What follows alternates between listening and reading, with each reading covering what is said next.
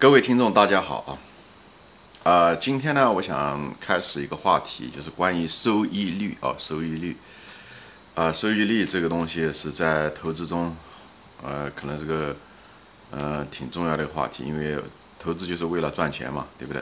收益率就是告诉你赚钱能能能够赚的这个百分比是多少啊？因为这收益率这话题比较长，所以我把它分开。呃，切成几块，也算是一个系列吧。啊，今天就讲这个系列中的第一部分，就澄清一个概念，就是收益率啊。其实它是有两种表达方式，一种是叫做所谓的年化收益率，另外一个是叫做平均收益率啊。年化收益率又叫做几何收益率，那个平均收益率就是一种算术的一种收益率啊。解释一下啊，很简单。比方说一个基金，对吧？他说他。嗯，你给了他一百块钱，他第一年给你挣了百分之五十，对不对？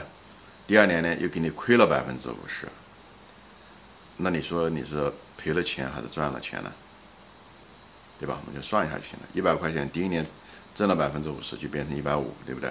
第二年呢，又亏了百分之五十，那就是你的钱就变成七十五块钱了，是吧？所以你是赔了钱的。但是那个基金说，哎，我们的年平均回报率，它是前面百分之五十加上，呃，那个负的百分之五十，第二年是负的百分之五十，对不对？除上二等于零。他说他年平均回报率是零，而不是说的是你是负的，事实上你是负的，对不对？所以他在这个地方他用的就是。所谓的年平均回报率，它用的就是一种算术意义上的一种年平均回报率。这种用这种方法来表达的这些很多基金啊什么东西啊，实际上是误导了大众啊。所以，呃，为什么会出现这种情况？那就是就一个不平衡，就是你涨百分之五十和跌百分之五十，最后后果是不一样的。你跌了百分之五十的时候，你需要再涨百分之百才能够。回到你原来的那个位置，所以这是个不对称的，明白吗？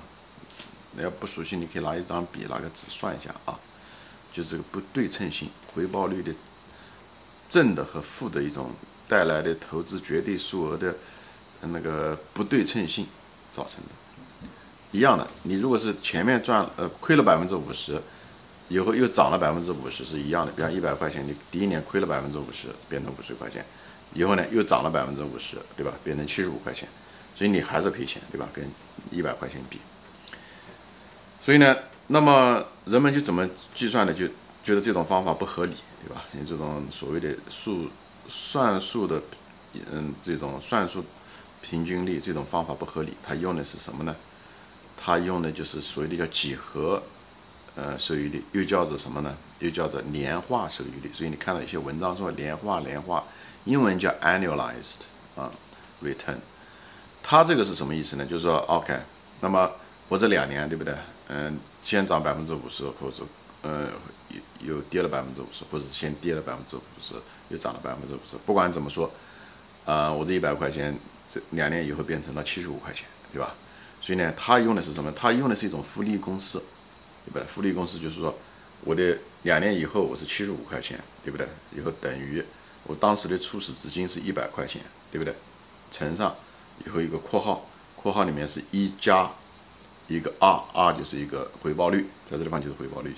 有括号上面呢是一个指数，比方说两年，对不对？n 那个就两年，他这样算的。以后呢，他把这个数字一解出来以后，他就知道那个 r 是多少。那么在这个地方的这个 r 就是年回报率，因为它这个地方有一个复利的一个过程。这个二在这个地方就是个几何。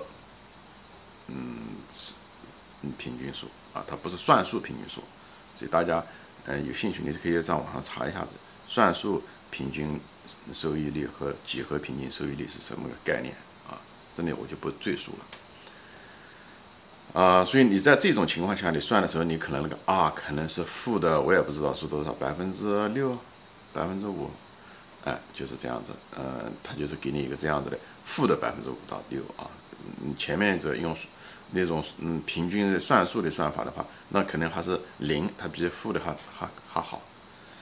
所以在这个地方所以我们以后将来谈到的就是这个所谓的年，就是年收益率，我们讲的是几何的啊，就是用复利公式用的就是几何的啊，几何的比较科学，因为它是考虑到了这个滚雪球利滚利这种情况，对吧？才能算数。因为后来雪球滚大了以后，对不对？它跌起来百分之五十，那跌的就是很多了。所以考虑到这个利滚利的情况啊，这种方法更科学啊。因为你买个股票，呃，今天涨了百分之十，对不对？以后涨了百分之七，以后再涨百分之十，那可那，那那就是不是那个原始的百分之十嘛？明白我的意思吗？所以几何，呃，用年化收益率更准确地反映了呃收益率啊。所以从此以后。我们只谈年化收益率，在我们的所有的这个章节中，我们谈的是年化收益率，好吧？今天就澄清这个概念，就是年化收益率和平均算术呃收益率之间的呃差别。嗯，好，就说到这里，再见。